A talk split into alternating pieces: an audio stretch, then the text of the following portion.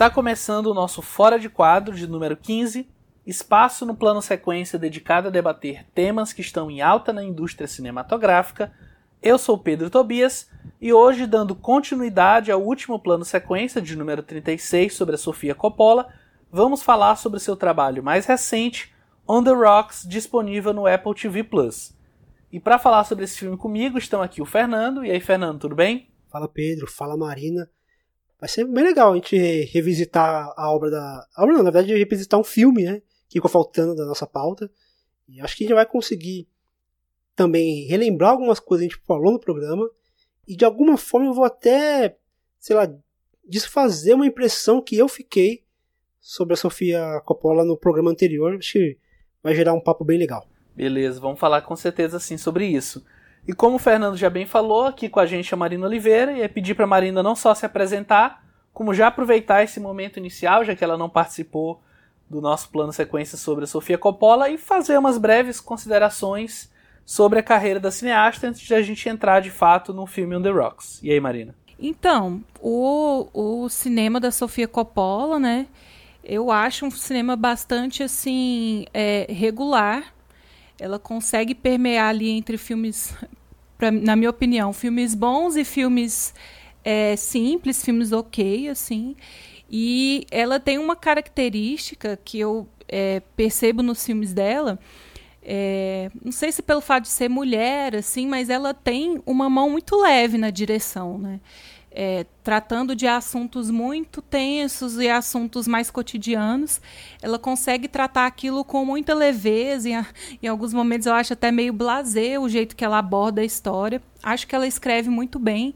E aí esse é um contraponto que me incomoda às vezes, porque tem alguns filmes, algumas situações é, que, ao meu ver, exigiriam uma pancada mais forte, né? Um, uma impressão mais forte.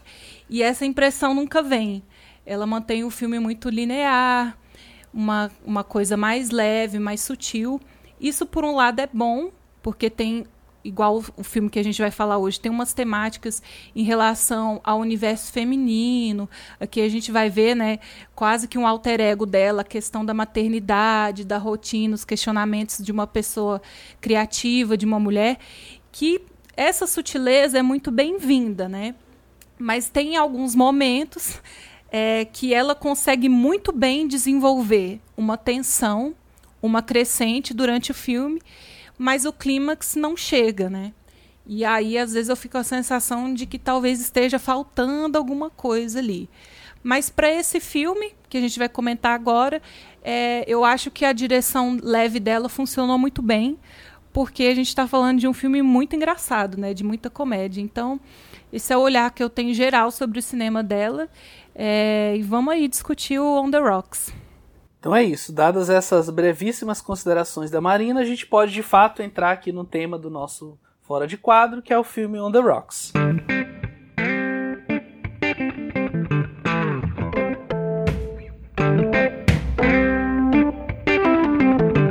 Laura, Rashida Jones, acha que está felizmente casada, mas quando seu marido Jim Marlon Wayans começa a trabalhar até tarde no escritório com uma nova colega de trabalho, ela passa a temer o pior e se volta para o único homem que imagina que possa ajudá-la, seu pai charmoso e impulsivo Félix, Bill Murray, que insiste que eles investiguem a situação. Enquanto os dois começam a rondar Nova York à noite, indo das festas do Upper East Side aos pontos quentes do downtown, eles descobrem que no centro de sua jornada está o seu próprio relacionamento. E aí, continuando o que a Marina comentou, o que, que você acha sobre essa sutileza e essa talvez falta de arrobo que ela falou e que eu acho que faz muito sentido, especialmente nesse filme aqui, Fernando? É, eu acho que é curioso, assim, ainda mais que a gente veio de um programa onde a gente falou muito sobre a questão de que a Sofia ela não faz nenhuma concessão nos seus filmes, ela, ela parece que ela tem uma maneira de. Ela, ela sabe o que ela quer fazer, ela tem muito claro as ideias dela, e ela não abre mão delas em momento algum. Nem que isso torne, torne o filme cansativo pra, em alguns casos, ou repetitivo em outros.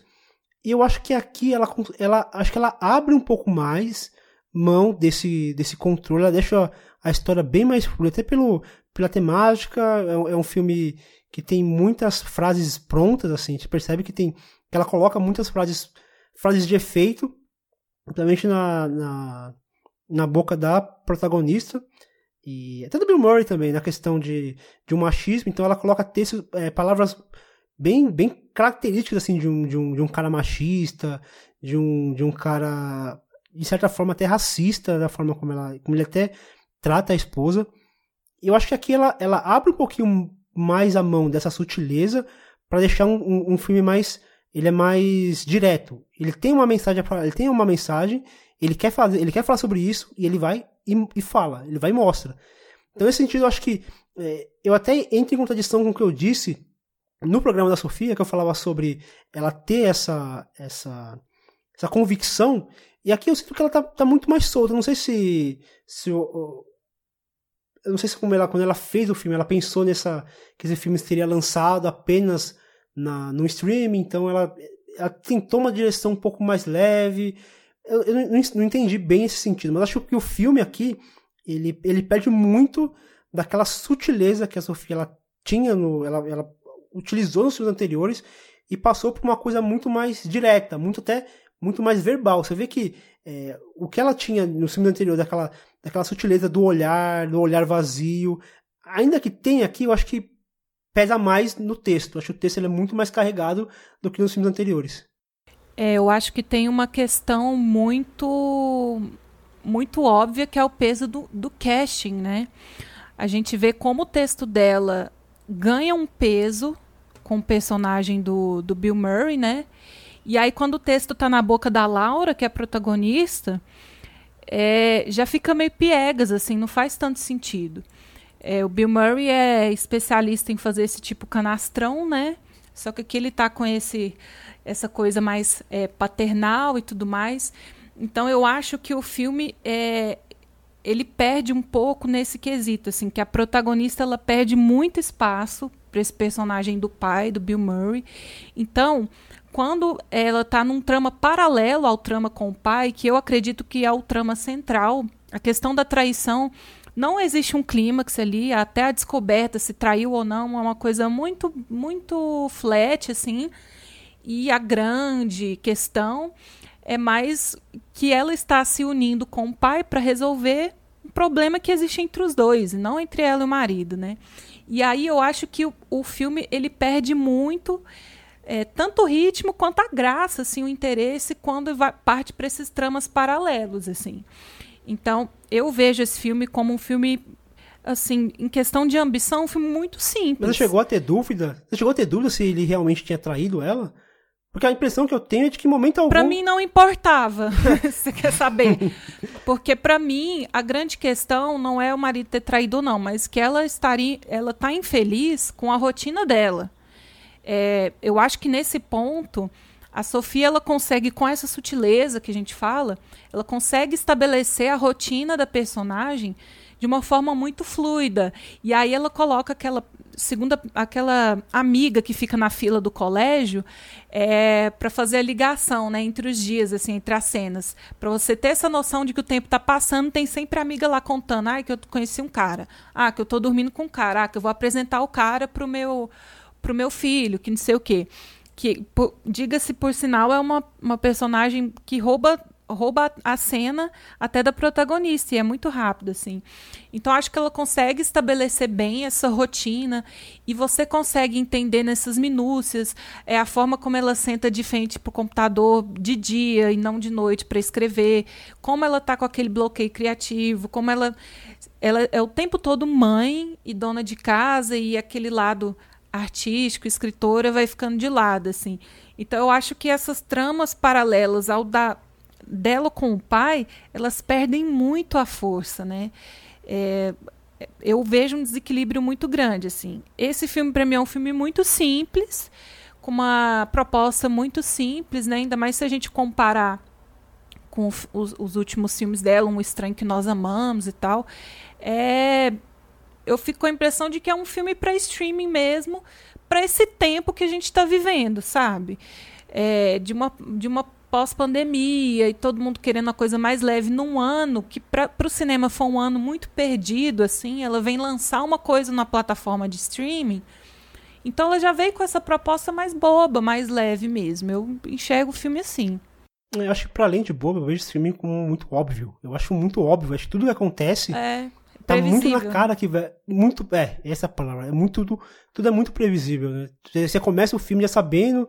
Meio que já sabendo o que vai acontecer. Em momento algum eu tive dúvidas de que havia aquela traição. para mim, é, eu acho meio até complicado assim você colocar a mulher nessa, nessa posição de, de paranoica e tudo. Você tem uma coisa meio estranha que, que ela coloca no final do filme, onde é a própria é, Laura meio que pede desculpa, falando, pô, era coisa da minha cabeça.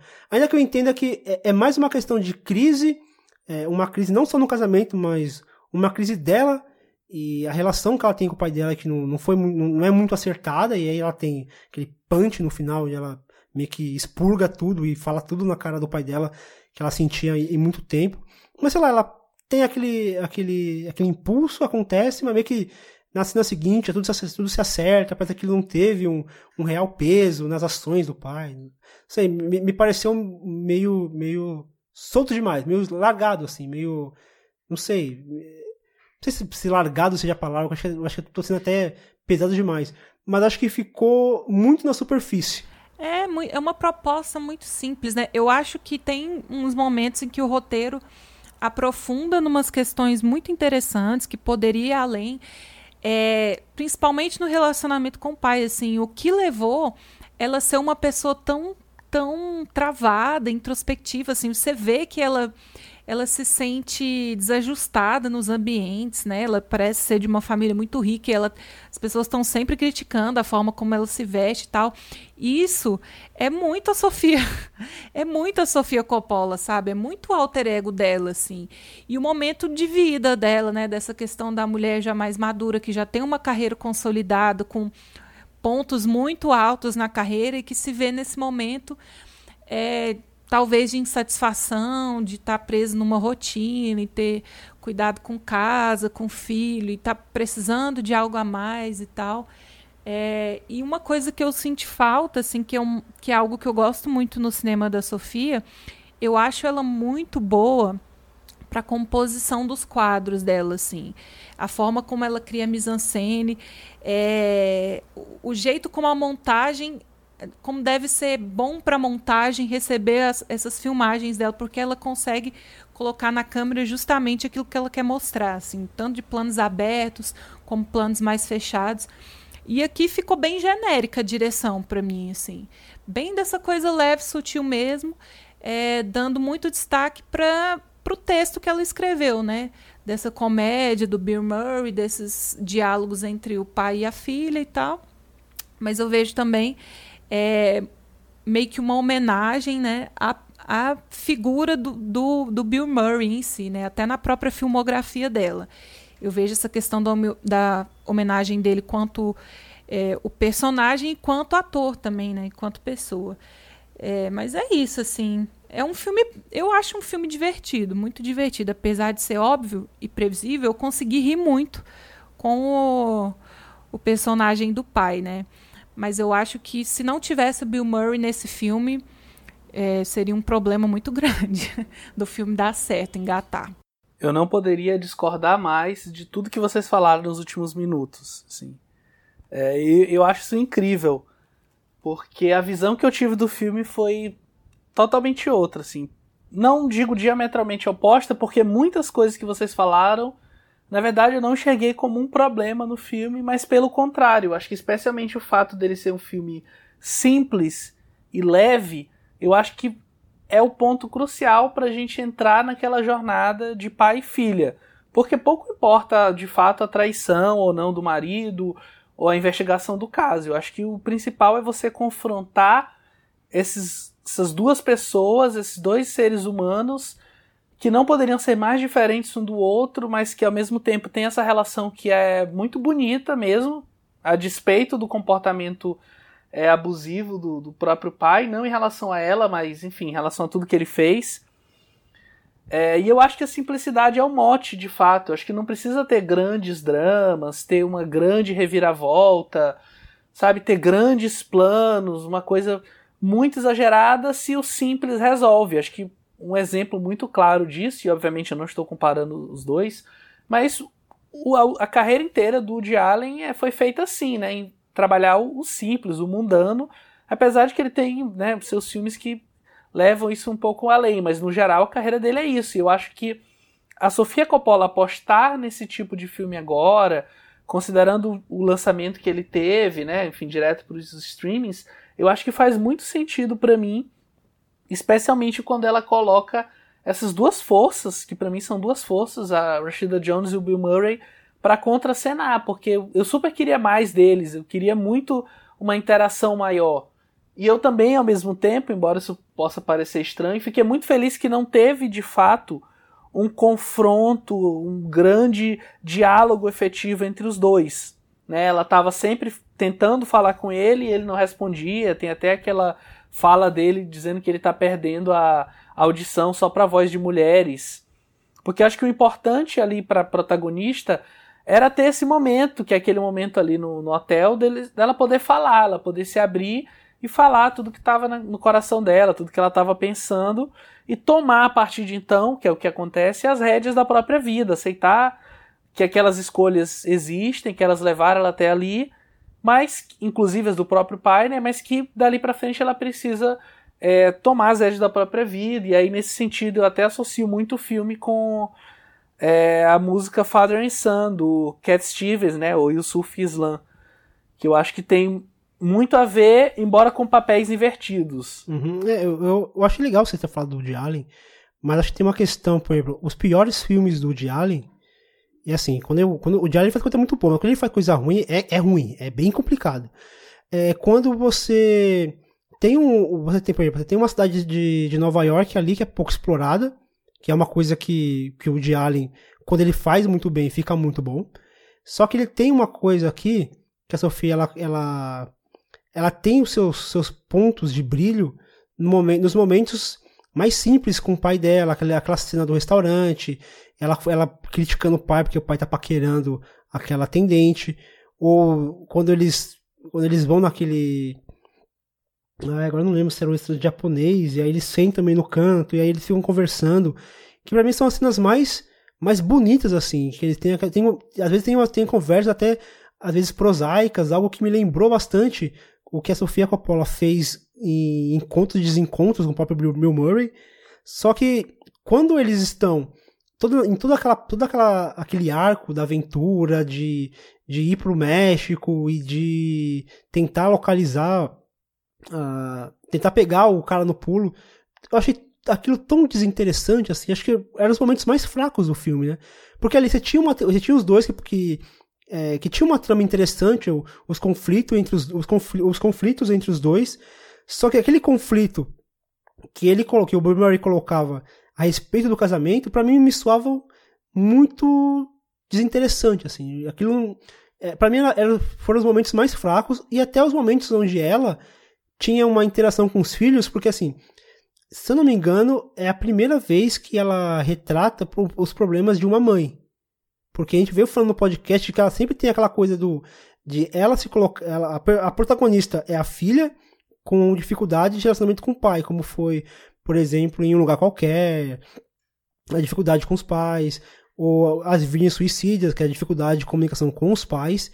E aqui a gente vê um pai, só que, sei lá, a relação dela com os filhos é meio. Tipo, eles estão lá como para preencher a rotina de levar os filhos para a escola e mostrar que ela tem aquela rotina de cuidar dos filhos, enquanto o marido meio que tá pouco se lixando, gosta dos filhos, claro, ama os filhos, mas delega à mãe o papel de educar. Só que no final também fica tudo meio por isso mesmo. Tipo, tá, ele continua apenas brincando com os filhos lá, tem uma cena dele, dele brincando, mas ele segue trabalhando normalmente como se o fato dele ter trabalhado pra caramba para deixar e deixar a mulher como uma quase como uma empregada em casa, uma babá, acaba ficando por isso mesmo. Eu não vejo, é, para mim o problema com esse filme, apesar de eu ter gostado, me divertido horrores com o filme, e eu não desgosto do filme, não acho o filme ruim, mas eu acho que o filme ele não caminha, ele não sai de um lugar qualquer, ele não sai de do comum assim. Ele começa de um jeito, a personagem começa de um jeito e meio que termina do mesmo jeito ela, ela começa sendo uma mulher que, que o marido trabalha, meio que não dá atenção devido a ela, e acaba do mesmo jeito, não evolui. Acho que esse é o meu problema com o filme. É, eu, eu entendo o seu ponto, é, mas para mim acho que a evolução ela não é muito óbvia, ela é uma evolução que acontece muito mais na psique da, da protagonista, sabe? Acho que quando a gente embarca nessa, nessa viagem pessoal dela, acho que faz, faz até um sentido um pouco maior. Porque de fato não há uma correspondência fílmica, né? Não há de fato é, uma grande evolução que seja explosiva, que tenha algo que vai marcar isso, porque é aquele momento ali no hotel, ela fala com o pai, e aí fade out e, o filme continua. A gente tem até um, um salto, né, uma certa elipse, e a gente preenche aquelas lacunas ali, enfim, com as informações que a gente acha que são necessárias para entender o que aconteceu. Embora até a, a Sofia Coppola deixa meio óbvio, assim, como que aquilo. como aconteceu aquilo ali, né? Eu até interpreto esse filme como uma espécie de come na fade da pós-modernidade, né? Dessa, é, nessa nossa vida 2020, né? Enfim, século 21, que os filhos saem de casa cada vez mais tarde, e aí isso já gera um, um amadurecimento de uma forma diferente. Até eu cito um exemplo muito pessoal. Com a minha idade, meu pai já tinha dois filhos. Eu tinha mudado de estado, de emprego, é, e eu ainda moro com os meus pais. Então é uma, uma relação totalmente diferente e no intervalo de tempo até curto, né, entre uma geração e a outra. Eu acho que esse filme reflete muito essa essa nossa geração, né, talvez um pouco também da geração é, dos nossos filhos, quem sabe. E aí pra gente encerrar só rapidinho antes da gente partir para as nossas recomendações, não precisa de fato posicionar, mas esse filme entraria no top 3 da Sofia Coppola hoje para vocês? Hum, não. Não, acho meu não eu acho que ele ficaria ali eh, próximo do que do, do, sentimento que eu senti com Maria Antonieta, que eu falei do filme, eu falei no, no, podcast que, que foi um filme que, que me cansou um pouquinho, porque acho que isso é, isso é uma coisa que eu vejo muito no cinema da, da Sofia, que ela, ela se, se apega a uma coisa, a um elemento, e o que pode ser um problema e pode ser uma virtude, né? Porque na verdade quando ela, quando ela se apega a alguma coisa, algum elemento, e esse elemento funciona, para o espectador, ela, ela abraça e não abre mão disso, vai até o final é, e ela é recompensada. Né? Agora, o problema é quando, quando ela insiste em algum elemento. Um exemplo, um exemplo para mim é muito claro, é a piada com aquela, com aquela mãe que tá sempre falando dos relacionamentos dela. Talvez a primeira e a segunda cena eu acho engraçado, ok, foi, foi engraçado, inusitado, ela na fila do. do de, pra buscar a criança e naquelas conversas que claramente não interessava a Laura, que tem, que dar uma maneira de escapar. É, eu entendo que a Sofia ela quer mostrar uma rotina, uma futilidade, uma estagnação, só que perde a graça. Tipo, o que era para ser uma piada, uma piada que, que, que, que traga ali um questionamento, acaba sendo uma piada chata, porque ela fica repetitiva. E ela repete isso a exaustão. Acho que tem umas cinco cenas que, que, ela, que ela repete o mesmo formato de piada. E, e isso para mim é um problema quando você repete uma coisa que perde a graça. E, assim, ela não modifica a piada. A piada é sempre a mesma, sempre ela falando dos relacionamentos dela e a outra desinteressada totalmente. É, então eu acabo ficando é, com essa impressão do, do, cinema dela em geral. Às vezes funciona, às vezes não. Nesse caso, para mim, não funcionou essa repetição de um elemento. Mas no mais, eu acho o filme divertidíssimo. É, é, e assim, é um filme que eu, que eu vi no intervalo entre os filmes que eu tô vendo da mostra. Então foi bom, assim, ter, ter essa quebra, ter um filme. Apesar de ter uma mensagem muito interessante, a questão do. do de ter a mulher como uma propriedade, né? O, o, pai já começa o filme falando que a filha é uma propriedade dele, né? E que é, ele não daria, né? Não daria a filha dele, que é uma propriedade, para um outro homem, e que no final acaba que ela virando a propriedade do próprio marido, quando o marido vai e coloca um, um relógio, né? Tipo, ela passa de uma propriedade do pai e para ser uma propriedade do marido. É, eu até entendo que, que exista esse, esse comentário. Ah, dela. que é isso, Fernando. Uma, muito simbólica essa cena. Eu acho que nem. Não sei. A sua interpretação faz sentido, mas eu vejo muito mais como ela, de fato, aquele relógio do pai, simbolizando esse amadurecimento dela se soltar dessa relação com o pai. Foi uma relação que, apesar de ser uma relação de carinho, de afeto, mas que também fez muito mal a ela e tá aberta para novas relações, no caso representado com, com o marido. Eu não, não enxergo tanto por esse ponto, embora ouvindo você falar agora em voz alta, faça muito sentido também essa interpretação. É, não sei, não sei se a Marina teve a mesma impressão que eu, até queria ouvir dela, se ela pensa, se ela sentiu isso ou não. Não, eu, eu tive a mesma impressão do Pedro, assim, como se ela estivesse renegando a, essa relação de, de, de, de posse com o pai é, e se abrindo e se expondo para algo para algo dela, esquecendo a opinião do pai e tal e indo viver a vida dela. Mas agora que você lembrou dessa fase, dessa frase inicial, eu tinha até esquecido que tinha isso no começo do filme, né? Que o pai fala, você nunca vai ser de ninguém, vai ser para sempre minha, até quando você se casar e você vai continuar sendo minha. Agora me incomodou um pouco.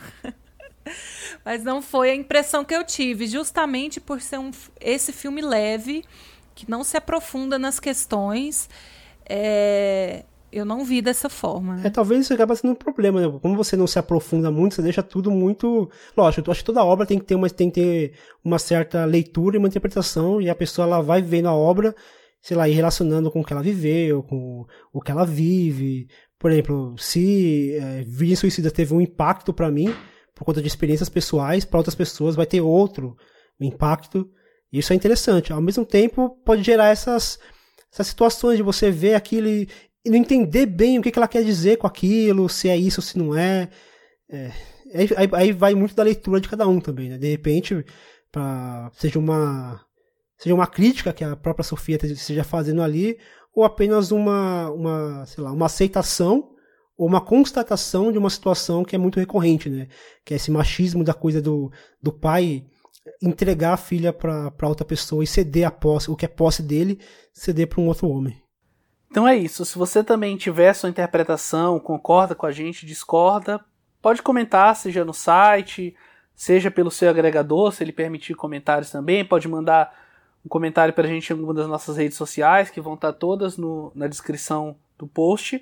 E obviamente, se você ainda não viu, On the Rock está atualmente disponível no Apple TV Plus. Então a gente pode partir para a nossa sessão de recomendações. Sobe som.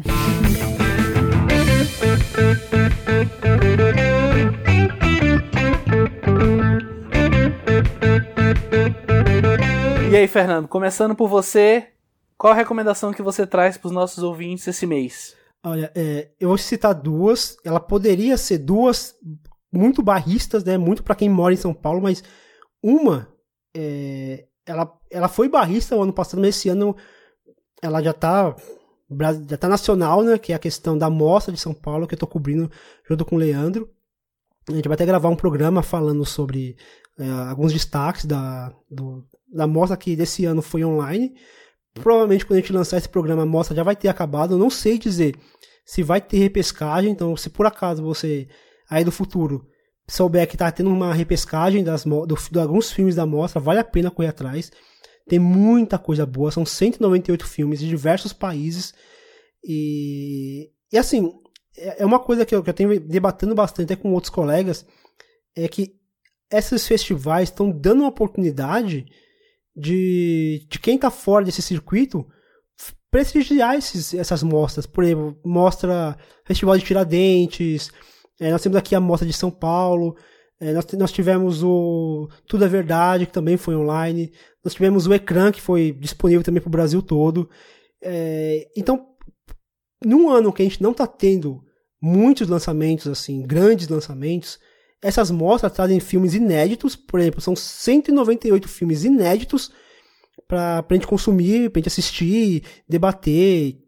E por ser online, o preço mais acessível, o preço aqui é 6 reais por filme, então, é, é, é, mais fácil do que pagar um ingresso de um cinema, que geralmente vai custar mais que isso, e você pode assistir na sua casa. E é uma, é uma ferramenta muito interessante. A Mostra de São Paulo, ela sempre tem parte do conteúdo da mostra disponível de graça online, por exemplo, no, no, no site do CineSesc, que é, que, é, que é online, e tem também no site do SP Cine. Sempre disponibiliza pelo menos uns 10 filmes lá, de graça, então acho que é uma oportunidade assim que a gente, que a gente tem de fazer parte de um evento tão grande, é o maior mostra de cinema do Brasil e dessa vez disponível no, no, Brasil todo. E mesmo quando não for de repente é, for presencial, depende acompanhar, ficar atento no que está tá acontecendo, porque muitos desses filmes eles vão ser lançados e assim, se a gente conseguir já separar alguma coisa para ficar esperando quando lançar e, e, assistir, tem muita coisa, tem muita coisa boa assim que, que vale real e ir atrás. E eu queria dar uma segunda dica aqui bem rapidinho, porque é, está entrando no, no, no, aqui em São Paulo numa numa briga dessa questão de mobilidade, mobilidade urbana e tudo. E tem uma modalidade que está sendo. está crescendo bastante aqui em São Paulo, que é bicicleta, uso de bicicleta. E São Paulo tem muita ciclovia, muita ciclofaixa que muita gente não conhece, a gente não sabe de onde sai, não sabe para onde vai, não sabe de onde, até onde a gente consegue ir de ciclofaixa. E assim, eu digo que eu moro na, na periferia da, de São Paulo, aqui na Zona Sul, e daqui para a Zona Sul eu consigo ter acesso a diversas ciclovias e ciclofaixas que cruzam basicamente toda São Paulo. Vai do sul para o centro e do centro para a Zona Leste. Então a, a minha dica para quem mora em São Paulo e quem gosta de bicicleta, dá uma conferida. Tem até um site da SP Trans que mostra lá quais são as vias possíveis para a gente aproveitar, porque a gente está no momento de, de, de pandemia, a gente não consegue fazer muita atividade, não consegue ir no cinema, não consegue ir no teatro, ou na verdade está reabrindo, mas ainda assim, eu acho muito arriscado. Mas uma atividade ao ar livre é bom para a gente tirar um pouquinho esse, esse peso, esse tanto tempo assim, ficar dentro de casa. Então bota a máscarazinha, tenta comprar uma máscara que seja mais confortável, né, que tenha uma respiração melhor e pedala, pedala, sai para pedalar porque eu acho que é, isso acaba de, tirando um pouquinho desse, desse peso tão, tão complicado que a gente teve nesse período tão duro de quarentena. Acho que a bicicleta pode ser. E assim, depois da, da quarentena ela vai continuar. Essas ciclovias e ciclofaixas elas perduram, elas perpassam parques. Então é, dá para fazer bastante coisa legal utilizando essa, essa estrutura que, que a gente tem aqui em São Paulo. E se você, na cidade que você tá, tiver ciclovia e ciclofaixa, eu acho que é um. Acho que, e quanto mais a gente fomenta esse tipo de, de, de modal, acho que mais ela tem a crescer. Então, quanto mais a gente usa, mais a gente pode cobrar e mais ciclovias e ciclofaixas a gente terá, na, nas, não só em São Paulo, mas em demais cidades também. Muito bom, Fernando. Dando agora a minha recomendação, vai ser uma recomendação um pouco mais curta. É, eu quero indicar um podcast. Provavelmente alguns dos nossos ouvintes já devem conhecer. Ele saiu algumas semanas com bastante alarde, vamos dizer assim, né? Que é um podcast produzido pela Rádio Novelo, que é o Praia dos Ossos. E para quem não conhece, eu vou dar uma super resumida. Ele fala um pouco sobre o assassinato da Ângela Diniz, que foi isso aconteceu numa praia chamada Praia dos Ossos em Búzios, e ela foi assassinada pelo então namorado Doca Street, que confessou o crime, foi preso em seguida. E entre o ato, né, o, o cometimento do assassinato e o julgamento, algo muito bizarro aconteceu que foi o Doca se transmutar entre o autor do crime para quase uma vítima perante a sociedade e através da própria mídia. E o podcast vai investigar um pouco sobre como isso aconteceu, por que isso aconteceu, e no meio do caminho vai falar não só sobre essa figura da Angela Diniz, mas também sobre a sociedade brasileira, sobre o nosso machismo, sobre o nosso sistema judicial, é um podcast bem curto em termos de quantidade de episódios, mas é um podcast muito completo e ele tem um trabalho de pesquisa absurdo e que fica muito claro quando a gente está ouvindo, quando a gente está imerso de fato ali, é o trabalho que foi para construir aquilo e a qualidade desse material. Então, essa fica a minha recomendação aqui para esse mês, podcast Praia dos Ossos da Rádio Novelo, disponível em todas as plataformas. E você, Marina, qual sua recomendação para esse mês? É, tem duas coisas. É, primeiro, quero falar do podcast que eu participei na semana passada lá no Cinemação, que foi o podcast 390 sobre o set de Chicago, né, um filme que saiu na Netflix esse mês. É, e foi muito legal, assim, dos que eu participei lá, acho que foi o que eu mais gostei. Eu conheci a Cris do canal Cris e Panda no YouTube, que é super legal. Ela faz conteúdo sobre cinema e, e, séries também. E o debate foi muito incrível, assim, porque o Sete de Chicago é um filme que aborda muitas temáticas que infelizmente são muito atuais ainda, né? Fala de violência policial, de protesto, é, de, de eleição, fala de racismo. Então foram, foi um debate bem legal. A gente conseguiu se aprofundar bem nas questões, então eu recomendo que vocês é, ouçam lá para dar essa força. E quero recomendar também uma série que foi que, que recebeu um remake, por assim dizer, né?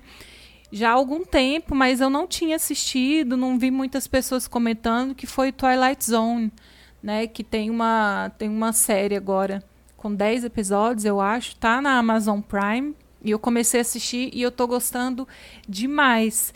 E a Angélica, do Masmorra Cast, que já participou aqui no plano de sequência, ela gravou um podcast para cada episódio dessa nova temporada do Twilight Zone. Então, se vocês assistirem a série e gostarem, passa lá no site dela, ouçam lá o podcast dela que ela está comentando tudo sobre esses novos episódios.